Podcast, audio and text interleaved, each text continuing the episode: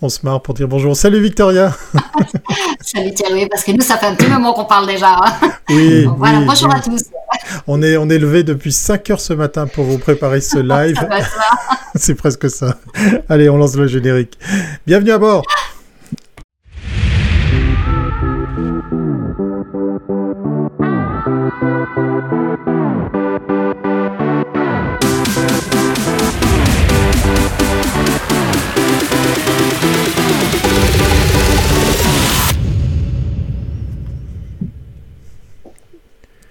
Et eh oui, c'est mardi, c'est 12h30 et c'est l'heure du 93e épisode de Comin Mag Live, Victoria. Plus que 7. Plus que 7. de quoi on va parler aujourd'hui, Victoria? Ah bah, Où commence la profession des relations publiques et où s'arrête-t-elle? De responsable de la communication institutionnelle à indépendant conseillant des marques à lobbyiste, parle-t-on toujours du même métier? Pour en savoir plus, nous avons aujourd'hui invité François Huguenet, directeur associé de l'agence FTC Communication.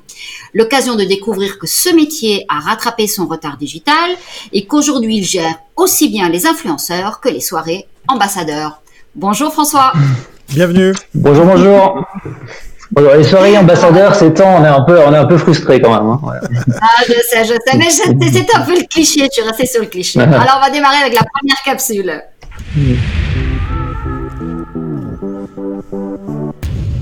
Alors non seulement on va parler de relations publiques, mais en plus on va faire connaissance avec une agence FTC. Hein, exactement. Alors François, explique-nous exactement dans quelle catégorie de RP euh, ton agence agit?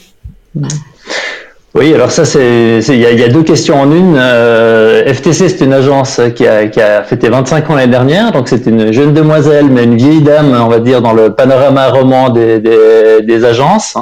Euh, je pense que mon, le prédécesseur, le prédécesseur Félix Teber était assez connu dans le, dans le paysage, dans le paysage roman. Donc c'est une agence qui a évolué, qui, qui, faisait des choses classiques comme on les faisait euh, il y a c'est ce qu'on appelle aujourd'hui classique, qui n'était probablement pas à l'époque, mais qui faisait des choses classiques il y a il y a 20 euh, ou 25 ans et puis euh, qui, qui se renouvelle, qui se réforme, qui s'adapte à l'évolution des technologies, des courants de pensée, des obligations de, de, qualité des prestations, voilà, puis qui évolue dans son environnement. Ça je le dis aussi souvent quand, quand je présente l'agence en Suisse romande, c'est un environnement particulier. On a à la fois des, des, des, des, grands centres de décision multinationales et puis un tissu local très très riche, beaucoup de beaucoup de PME, beaucoup d'organisations cantonales. Ça, c'est les, résultats du fédéralisme. Et puis, ben, une agence, elle doit un petit peu s'habituer à ça. Donc, on passe. Par contre, on n'a pas les centres de décision nationaux qui sont plus en Suisse alémanique. Donc, une agence romande, c'est c'est des choses à la fois très très locales et à la fois des choses très internationales. Et ça se ça se reflète aussi dans ce qu'on fait en termes de, de prestations. Euh, c'est clair que les aspects de stratégie, euh, quand on travaille pour des, des, des, grandes entreprises, ben c'est pas forcément à Lausanne ou à Genève qu'on va qu'on va les faire, c'est fait ailleurs. Donc on est plus dans des choses un peu opérationnelles.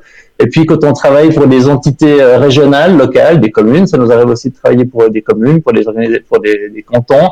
Ben là, on est beaucoup plus dans la stratégie et puis dans la palette complète, euh, enfin dans la boîte à outils complète du, du, parfait petit relationniste. Alors les agences euh, RP souvent sont des petites structures. Un des grands mhm. défis, ça a été effectivement cette transformation digitale, c'était d'intégrer de nouveaux outils. C'était pas évident quand on est dans des plus grandes structures. Mhm. C'est disons ça va de soi. Euh, là, on a beaucoup d'indépendants même qui travaillent tout seuls. Euh, comment mhm. ce, ce, métier a réussi à passer ce cap? Parce qu'on voit que pendant un moment, c'était un peu une question. On voyait beaucoup de, de réticence à passer, à arriver avec des nouveaux outils. Puis tout d'un coup, ben l'impression que c'est plus un sujet. Qu'est-ce que tu en penses? Euh, oui, deux choses. Euh, sur l'aspect, sur l'aspect, c'est plus un sujet. Si, c'est un sujet parce que on, je pense pas qu'on est encore, euh, on est encore arrivé au bout de ce qu'on de ce qu'on peut faire et les frontières sont pas extrêmement claires sur ce qui doit être plutôt dans les agences RP, de ce qui est dans le marketing digital. On voit qu'il y a des, il y a des choses qui se qui se chevauchent quand même malgré tout. Donc on se cherche encore un tout petit peu, on fait des tests, on fait des partenariats, on essaye sur des clients, voir ce qui marche, ce qui marche pas. Euh, on n'est pas encore tout à fait au bout de la réflexion, faut être clair. Et puis euh, tu, tu, as parlé d'un cette question d'équipe, petite structure, et, c'est vrai qu'on est quelque part une petite structure en étant une grande agence, on est une douzaine dans l'agence, en équivalent plein temps, on est on est huit, donc ça reste une petite équipe, mais c'est une équipe quand même. C'est une équipe euh, avec voilà des compétences, des générations différentes, des profils riches, et nous on intègre aussi beaucoup la question du, du digital par la par la formation. il y a un gros enjeu de formation, je sais pas si on aura le temps d'en parler aujourd'hui ou pas, mais il y a un gros enjeu de formation dans, dans la branche RP c'est pas les offres qui manquent. Après, il faut savoir les mettre, euh, savoir lesquelles sont, sont, les bonnes.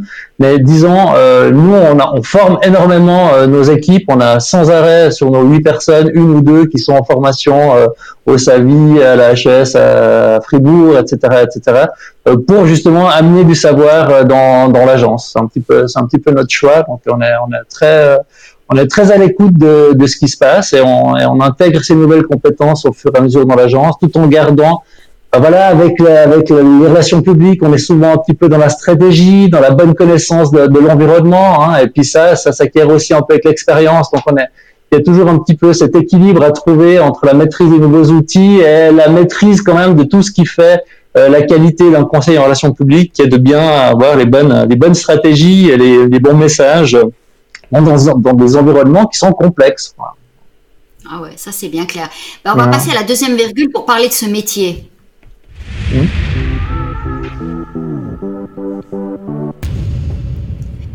Oui, ce métier, ce métier qui, mérite une, visibilité plus grande. Hein. Merci à notre invité de le souligner. Mais de quoi il est fait effectivement ce, métier, Victorien Oui, parce que euh, les RP, tu vois maintenant des agences de, pub qui font du RP, mhm. euh, des RP qui commencent à faire de la création, euh, des journalistes qui arrivent aussi sur ce métier. Alors, est-ce que est-ce qu'on arrive à définir, François, un pré carré pour chacun de manière à ce mhm. que il n'y ait pas les tensions qu'on a vues dernièrement? Il y a eu des sujets qui sont apparus sur les réseaux. Euh, il y ça a beaucoup fait bouger le Landerneau. Euh, est-ce mhm. que voilà, comment est-ce que toi tu vois euh, Est-ce qu'on peut dire que finalement il y a une ligne entre chacun de ces métiers? Il y a beaucoup de lignes, il y a beaucoup, il y a beaucoup, il y a beaucoup de liens, mais si on, va quand même essayer de définir un tout petit peu ce que sont quand même les relations publiques à, la base, c'est finalement l'organisation, la, la gestion des, des, relations entre une entreprise, une institution, une organisation et euh, ses différentes parties prenantes, ses, ses, cibles, euh, et puis euh, évidemment, ça passe pas toute une série euh, d'outils. On est beaucoup dans, dans, dans, le pilotage. Et puis, euh, finalement, euh, il y, a, y, a, un peu, il y a un peu deux choses. Il y a à la fois ce qui est ce qu'on appelle l'environnement transactionnel, à savoir finalement le, comment est-ce que l'entreprise va discuter avec ses clients, ses fournisseurs. Et là, on n'est pas très très loin du marketing. Et puis, il y a tout ce qui est l'environnement plutôt d'orientation. Là, on va être sur les médias, sur les politiques, sur les sur les conditions cadres finalement euh, d'existence d'une d'une entreprise ou d'une d'une institution. Voilà. Alors euh, toutes ces, tous ces publics euh, changent d'une organisation à l'autre. Déjà les repérer, c'est un c'est un job c'est un job en soi. Et puis c'est finalement dans cette tâche-là, euh, pour revenir sur la question des métiers, il y a finalement des choses qui sont très stratégiques et des choses qui sont très opérationnelles. Alors évidemment, ce que, ce que les gens voient en général, c'est les, les, les, réalisations opérationnelles et c'est pour ça qu'on voit les événements, on peut voir euh, les relations avec, euh, avec les médias, on voit maintenant peut-être ce qui se passe sur les réseaux sociaux, mais on voit pas tout le reste qui est la phase amont. C'est pour ça que des fois, les, les, les gens des relations publiques se sont presque plus proches du, du domaine du conseil en entreprise que de, que de, la, que de la, communication créative, parce qu'en réalité, il y a un peu ces deux dimensions dans le, métier. Donc, euh, on a à la fois des, des, des, des, profils qui sont très stratégiques et des profils qui sont très opérationnels. Ça se voit d'ailleurs même dans, dans, dans, ce qui existe aujourd'hui sur le sur le, marché de la formation, sur les diplômes, parce que c'est quand même quand on parle de métier, on va parler de discipline, de diplôme, de certification, quelles, quelles sont vraiment les compétences qu'on est supposé trouver chez un professionnel des relations publiques. Et, euh, historiquement, il y avait quand même deux choses. Il y avait le, il y avait le brevet fédéral de spécialiste en relations publiques et le diplôme fédéral de spécialiste en relations publiques qui intégrait un peu ces deux dimensions plutôt opérationnelles ou stratégiques. Et aujourd'hui, ben voilà, la formation a pas mal évolué, poussée par le en relations publiques, poussée par le digital, c'est clair. Et puis, euh, depuis depuis 10-15 ans, il y a tout un processus d'académisation de la, de, la, de la formation hein, qui se fait avec l'Uni Genève qui est, qui, qui, qui est, très active avec le Media Lab. Il y a aussi tout ce qui est HES à Fribourg. Et puis euh, c'est vrai qu'on a perdu l'esprit aussi. On a le, donc l'Institut suisse des relations publiques qui pendant 20 ans, alors il y avait un peu deux organisations différentes, Suisse alémanique et Suisse romande, mais enfin à la fin il y avait un institut de branche qui formait les professionnels. Il a disparu en 2017 tout ça, ça a renforcé un tout petit peu les, euh, euh, l'hétérogénéité des cursus de formation. Euh, ce qui fait que même pour nous aujourd'hui en tant qu'employeurs, pour nos clients, quand on les aide des fois aussi à chercher leur responsable communication, parce qu'on fait aussi ça, des fois on a un peu de la peine à s'y retrouver dans, les, dans, dans, dans la, diversité des diplômes et des cursus, parce que finalement c'est compliqué aujourd'hui de, de savoir quel est le vrai professionnel en communication et relations publiques. il, y a, il, y a, vraiment un, un Ouais, c'est hyper complexe. Et là, je pense qu'il y a un enjeu, il y a un enjeu de branche euh, qui, va au-delà des instituts de formation. Voilà. Petite question. Est-ce que, est-ce qu'un journaliste fait un bon RP C'est une grande question, ça. On en voit beaucoup qui passent aujourd'hui dans le métier parce que, ben, évidemment, il y a moins de moins de jobs sur le dans, dans, dans, les, dans, dans, la presse. Mais est-ce que alors on voit bien maintenant euh, parce qu'avant on arrivait dans les RP un peu un petit peu euh, mmh. voilà on a fait un petit peu par hasard, mais de plus en plus, comme tu le décris très précisément, c'est un métier qui est très mmh. complexe et qui, a des formations vraiment ad hoc. Donc, est-ce que mmh. ce, passage, ces journalistes sont, sont des clients intéressants pour vous ou pas du tout? Bah, disons, il y, a, il y, a, certainement des points de convergence entre les, et, des, et, des, qualités fondamentales qu'on peut trouver chez un journaliste, et notamment parce qu'on écrit, parce qu'on écrit encore beaucoup, même si les supports ont changé, on écrit encore beaucoup dans les relations publiques. Il y a certainement des compétences de base qui sont qui sont transférables, transposables de manière relations publiques. Maintenant, euh, la, la, rédaction, c'est une partie, le conseil d'entreprise, la capacité à, à, faire un audit, à faire une stratégie, à développer une stratégie, à mettre en place un programme avec des objectifs, des mesures, à les évaluer. On parlera un tout petit peu de l'évaluation à la fin, à la fin de ce, de, ce call, ben ça, euh, il y a aussi autre chose. Donc tout peut s'apprendre dans l'absolu, mais euh, c'est sûr que aujourd'hui on peut pas prendre, euh, on peut pas prendre un journaliste qui a jamais rien fait d'autre et puis le mettre en contact directement avec un client. Il faut voir que c'est la, la, philosophie du métier est aussi différente puisque euh, nous, on est quand même dans l'accompagnement, dans le conseil. On fait avec nos clients, on les aide à, s'améliorer. Le journaliste euh, qui a peut-être 20 ou 30 ans de métier, lui, il est dans une posture quand même qui est différente. Donc, euh, plutôt que les compétences métiers, c'est des, fois comment dire, apprivoiser une nouvelle posture qui peut être difficile pour un journaliste. Mais il n'y a pas, pas d'incompatibilité majeure et il y a des points de convergence. Mais c'est pas non plus donné qu'un bon journaliste va devenir un bon RP. D'accord. Autre, autre chose que euh, j'aimerais bien avoir aussi à ton avis, c'est par rapport aux, RP qui sont proposés euh, par des agences de pub versus euh, des agences RP qui feraient de la communication. Est-ce que c'est exactement la même chose ou finalement le RP qui est proposé par une agence de pub et c'est plus du branding ou enfin je sais pas. Comment tu vois ça toi? Bon, tout, d'abord, ce qu'il faut dire, c'est que la, communication, euh, elle est aujourd'hui 360. Et nous, quand on conseille nos clients, euh, on est dans une approche 360. Et si on voit qu'il y a un besoin euh, d'une campagne publicitaire, on va proposer une campagne publicitaire et pas forcément fourguer un rapport annuel, un communiqué de presse. Donc, on est quand même, je pense, le monde a changé. Et si on veut, si on veut perdurer dans ce monde-là, il faut être capable d'avoir cette vision un peu un peu plus large. Maintenant, aujourd'hui, on est à l'ère de la convergence des, des, des disciplines. Euh, c'était aussi, on, en parlera un tout petit peu, mais c'était le, le, finalement la, la, raison pour laquelle on a décidé de fusionner euh, le BPRA avec le LSA, qui était a priori peut-être un mariage contre nature pour certains, mais c'était, euh, c'était, c'était finalement cette reconnaissance de la convergence des disciplines. Maintenant, convergence des disciplines, ça veut pas dire disparition des disciplines. Et, et, moi, je pense qu'on peut tout à fait trouver dans une agence de pub euh, un, un, bon, un bon relationniste. Maintenant, s'il est tout seul dans son agence, il n'aura pas la même qualité d'échange comme on peut avoir dans une agence qui est plus pure player comme la nôtre dans le domaine des, des, relations publiques. Euh, et puis, il faut voir à quel niveau on est. Il faut voir si on est au niveau plutôt d'un profil stratégique ou plutôt d'un profil opérationnel. Donc, on peut pas, on peut pas demander euh, à, quelqu'un qui a, qui a un bagage peut-être un peu plus simple et puis euh, qui, qui, qui sait peut-être très bien rédiger, faire des bons communiqués de presse et d'un coup du jour au lendemain de faire une stratégie 360 pour, pour, pour un client. C'est quand même pas encore tout à fait la, la, même chose, ou de passer en lobbying, ou faire de la com de crise, etc., etc. Donc il y a quand même, il y a quand même des, il y a quand même des spécificités, et puis on peut tous essayer d'en faire. Hein. Après, maintenant les résultats sont pas toujours, sont pas toujours garantis. Et ça, c'est aussi, c'est aussi ce que je veux dire, c'est je crois que c'est ce qui change un tout petit peu avec cette fusion BPR et LSA, c'est que maintenant les clients doivent probablement être plus attentifs que par le passé. S'ils cherchent des compétences du domaine de la gestion en communication ou des relations publiques, à vraiment bien regarder aussi les profils des, des interlocuteurs euh, qu'ils ont en face d'eux. Il y a quand même, on est dans la virgule métier, donc il y a quand même des métiers, il y a quand même, il y a quand même des points de repère dans ce métier, des diplômes, des formations, des cursus euh, qui sont encore un peu plus spécifiques que d'autres. Et je crois qu'il n'y a pas, euh, il n'y a pas beaucoup beaucoup euh, d'agences en réalité qui sont parfaites à tout à, tout point de vue. Puis la dernière question c'est sur les indépendants. Et ça, je fais vite, mais la question des indépendants est intéressante parce qu'il y a beaucoup de gens qui se sont lancés dans le conseil en communication indépendant, qui le font d'ailleurs parfois très bien. Euh, après, c'est des questions plutôt de gestion du risque pour les pour les clients. Est-ce qu'on veut confier sa com de crise à quelqu'un qui potentiellement sera pas là euh, euh, le jour où la crise arrive? Alors ben voilà, quand on est dans une agence, il y a une prise en charge un peu plus collective. Mais il y a des très bons professionnels indépendants. Non, mais c'est vrai, en Suisse romande, on a mm. plutôt des structures. Euh, la tienne est, l'une des plus importantes, mais sinon, il y a énormément de petits acteurs qui sont pas, petits, mais qui ont des clients. Mais je veux dire, c'est pas, c'est pas. Euh, mais on a la même chose avec la publicité. Hein, c'est la même chose, mais c'est la taille de mm. notre marché. Alors, ça va nous amener à la prochaine virgule.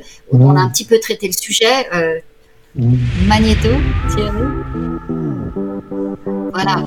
Ben oui, on va quand même la poser cette question du rapprochement parce que 2020, 2020, c'est l'année des rapprochements. Hein. Ah euh, on n'en est pas à un seul rapprochement. Et ah on va peut-être, euh, on va peut-être expliquer euh, plus en détail ce rapprochement. Moi, j'avais une question aussi par rapport à, à la défense des métiers. Est-ce qu'il faut garder un espèce de cloisonnement? Est-ce qu'au contraire, à l'image de ce rapprochement, il faut s'ouvrir? Tu as déjà un petit peu répondu à, à la question, mais explique-nous effectivement bah, pourquoi c'est utile? Parce que tu as évoqué le client et ça c'est pas mal. Hein. Oui, mais je crois, je crois qu'il y, y, y, a un truc qu'il faut qu'il faut pas oublier, c'est que la communication aujourd'hui c'est énormément complexifié ces, ces, ces, dix dernières années. Euh, on peut plus, euh, personne ne peut plus avoir la prétention de, de, de, tout connaître, tout ce qui tout ce qui se fait. Voilà, on, voit qu'il y a des spécialistes dans la gestion des données, il y en a qui sont spécialistes dans l'utilisation de certains outils, il y en a qui sont plus dans le conseil et la rédaction. On trouve jamais, la perle rare n'existe plus, euh, ou alors c'est un collier. Ouais. Et puis euh, c'est et c'est cette notion, c'est cette notion de, de, de je l'avais pas préparé celle-là. c'est c'est c'est la peur de C'est cette notion. qui est importante parce qu'en réalité, pour être efficace, pour bien travailler, pour avoir une belle communication, bien travailler sur la réputation, on est obligé d'avoir plusieurs compétences, des gens qui se sont spécialisés. Donc, dans ce sens-là, on peut plus travailler tout seul. Donc, euh, pour, pour que ces gens puissent travailler ensemble, ben, il faut il faut des teams, il faut il faut il faut des équipes. Euh, c'est le seul moyen finalement de garantir vraiment une communication euh, une communication à niveau. Donc, travailler avec les autres, ben, c'est aussi travailler avec les gens qui sont plus du marketing, qui sont plus, qui sont peut-être plus dans la data, justement, qui sont peut-être plus dans la création, et qui sont peut-être plus dans le pilotage un petit peu général ou dans la, dans la rédaction. Donc, euh, je crois que la condition de l'efficacité aujourd'hui en 2020 ou 2021, on va oublier l'année 2020 qui était vraiment bizarre, mais disons, c'est, c'est, ce rapprochement, euh, c'est cette convergence des disciplines, et puis la capacité des gens de travailler ensemble. Et c'est dans ce sens-là que la fusion BPRA LSA a fait sens, c'est ce qui a été euh, discuté. Il y avait, il y avait clairement des, des, des réticences aussi, hein. euh, la peur des grosses agences, ces grosses agences qui elles ont intégré toutes ces toutes ces toutes ces compétences, qui les ont d'ailleurs même backupées, donc elles ont elles ont cette capacité à vraiment offrir des grandes prestations de manière globale, et les, les petites agences aux moyenne taille derrière se faisaient un tout petit peu de soucis. Est-ce que finalement cette fusion, c'était pas la prime aux grosses agences, à la disparition un petit peu des, des plus petites structures? Je dirais qu'on n'a pas encore complètement répondu à la question, puis ça aussi le, c'est aussi le défi du LSA, c'est d'arriver maintenant que on a fait le mariage, il faut arriver à, faire le projet euh, commun. On a fait qu'un bout du chemin et il y a beaucoup beaucoup de travail qui doit se faire encore au niveau du LSA entre c'est, maintenant c'est 95 agences hein, qui sont là euh, et puis avec lesquelles euh, il faut créer ce nouveau projet cette nouvelle vision donc le LSA nouvelle formule on va dire le LSA 2.0 c'est clairement la réunion de toutes les formes d'agences de communication. Je crois qu'il n'y a plus une forme, c'est aussi ça, il n'y a plus une vraie, il n'y a plus une forme unique d'agence de communication.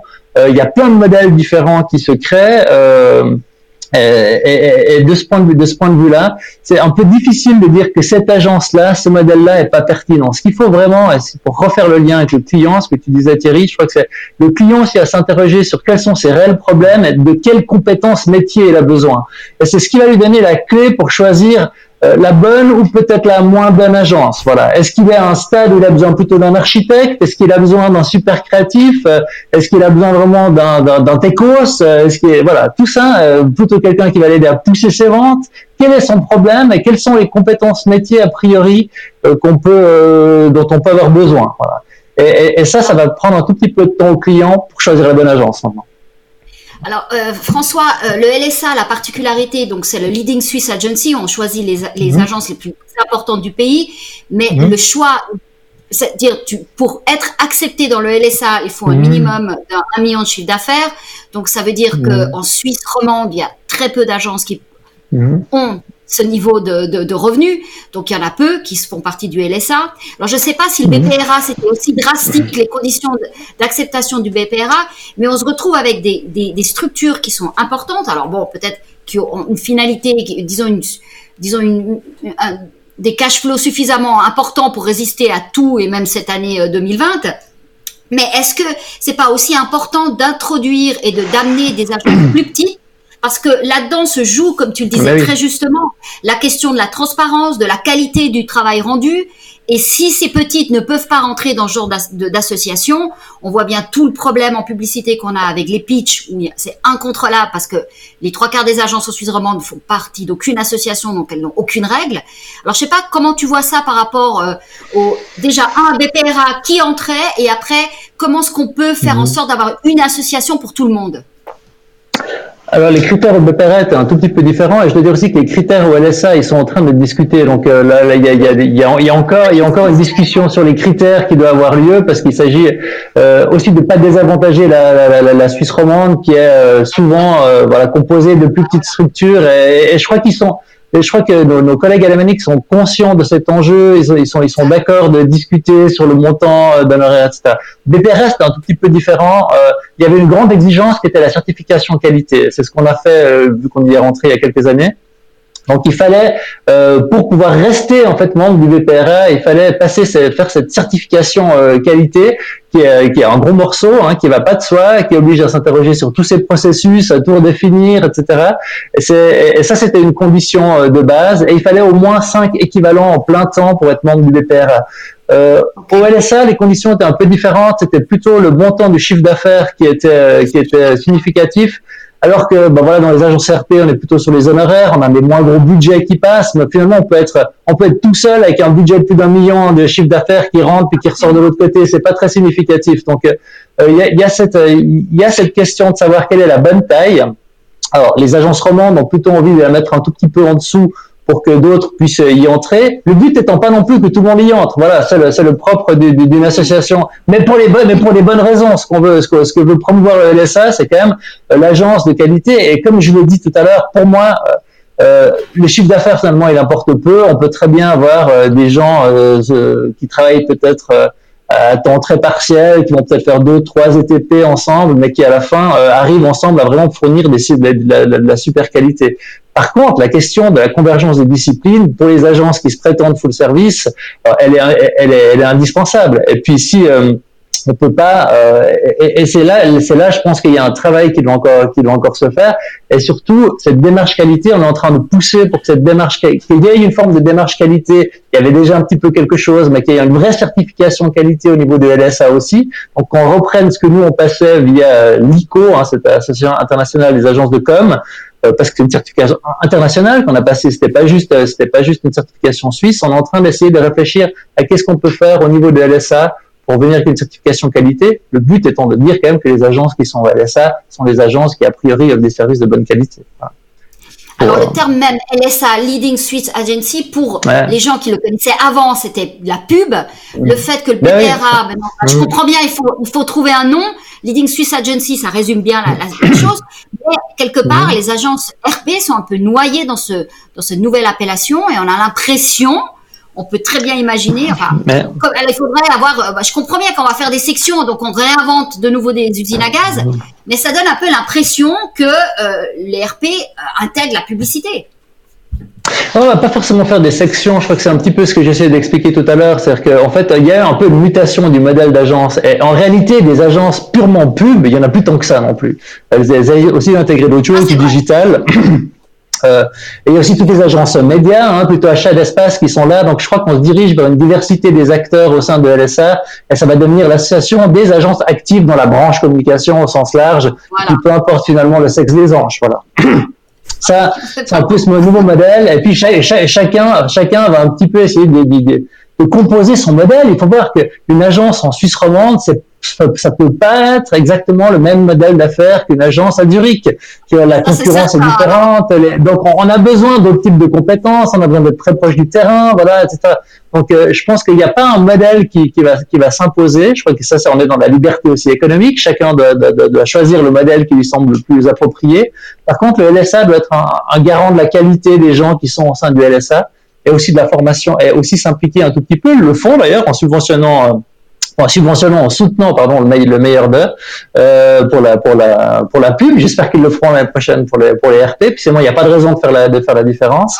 mais ah, le bonne idée. Ouais, mais, mais oui, mais oui, mais il n'y a, y a, pas de raison de faire la différence. Et, et, voilà. peut-être même peut-être même qu'on va venir un jour sur le meilleur de la communication tout court avec des chapitres ah, euh, différents. Ah, ça, Qui sait? C'est un éternel débat.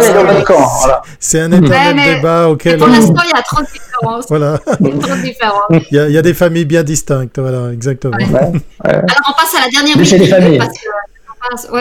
Oui, voilà, on est, on est dans une grande famille. mais dans une famille, tu as des cousins qui s'entendent pas.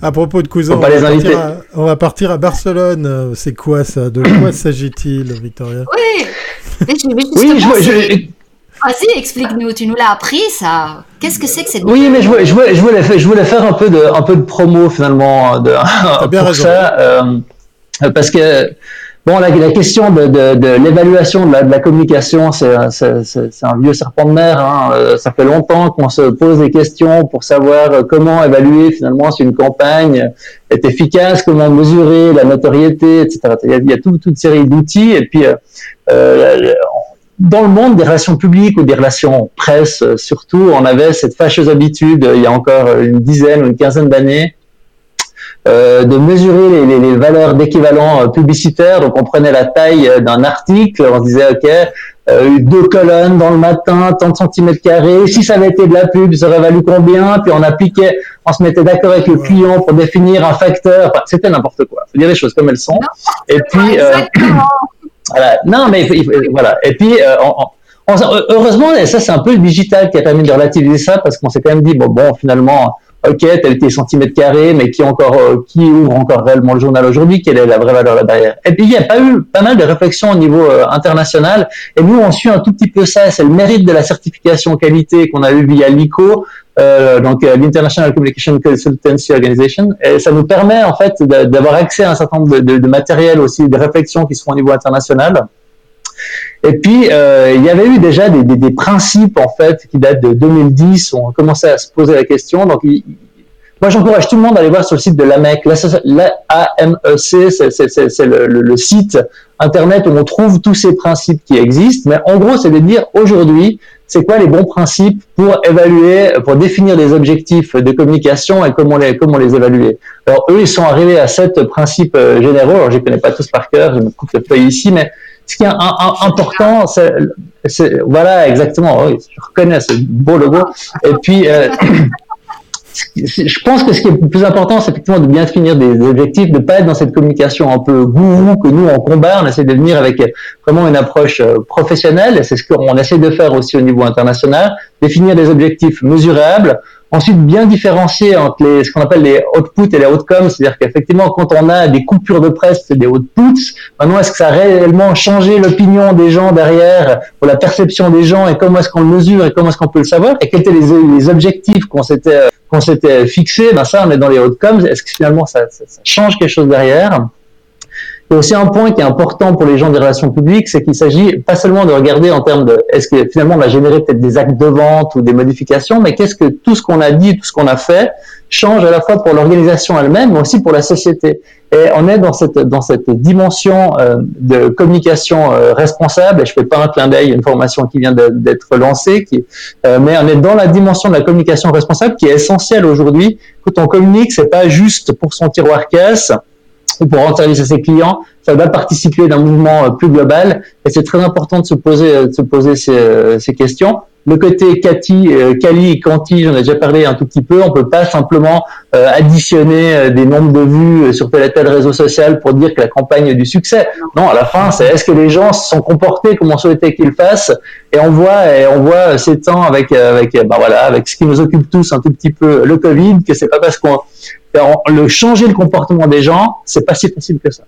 Ah non, Quelle que soit la qualité de la, la, la, la campagne qui soit qui, qui a été faite. Et puis, euh, et, puis voilà, et tout ça dans une boucle un petit peu vertueuse qui vise à tenir compte de ces erreurs, de ces erreurs pour les réformer euh, derrière. Donc il y a vraiment un substrat euh, commun à la fois la démarche qualité à ces, à ces sept principes. Barcelone 3.0, je peux tirer un peu de promo pour ça. Je pense que tous les responsables communication euh, et tous les gens en agence devraient, devraient passer une fois là à travers et puis au moins, au moins les connaître pour savoir un tout petit peu quels sont les trends aujourd'hui euh, en la matière. Bah écoute, c'est hyper intéressant et on voit qu'effectivement, bah, il y a du changement cette année. Finalement, c'est quand même une année à plein de changements. Euh, et rapprochement de ces associations, plus maintenant cette, euh, bah, ces, ces, principes, cette, euh, cette, nouvelle charte finalement euh, presque d'éthique hein, et de, de, business permettent bah, aussi de passer à de, de, professionnaliser aussi ces métiers. Donc ça, c'est vraiment un plus quoi. Voilà. En tout cas, merci. Ouais, c'est pas, pas, tout à fait une charte éthique, voilà. Avec plaisir. Merci beaucoup, François. Euh, euh, tu as réussi aujourd'hui à, à, nous montrer qu'effectivement c'est un métier passionnant, un métier ouvert. Je te remercie effectivement pour tes propos parce que ça, ça laisse euh, entendre pas mal de belles opportunités et j'aime beaucoup ce que, ce que tu nous racontes ici sur aider, mieux accompagner euh, les, les, clients pour effectivement faire de, de, de, meilleurs choix. On retiendra, on retiendra ça si effectivement il y avait quelque chose à, à retenir de très très très important. Mais c'est surtout aussi une belle occasion de, de, de, mieux faire connaissance avec ces métiers. Je suis sûr qu'on y reviendra. Avant de ah se dire au revoir, avant de se dire au revoir, puisque tu parlais de, on parlait de, de famille, hein, on parlait effectivement de regrouper, de faire une grande fête de la communication. Vous vous rappelez une autre fête, celle-ci.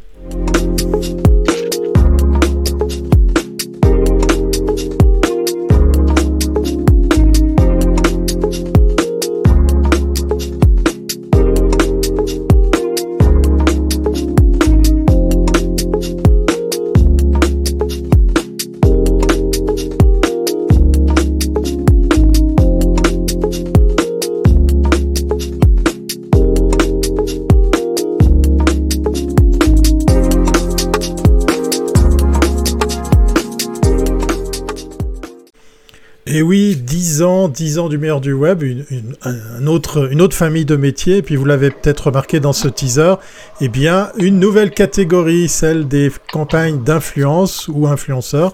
C'est selon. Et vous avez toujours le loisir de proposer, de sortir, de, de montrer vos plus beaux projets. C'est maintenant sur le meilleur du web.ch. Merci encore François pour cet échange. On, on, garde l'idée de, de, se revoir et de, de continuer la discussion sur, euh, sur ces beaux métiers d'RP. À très bientôt.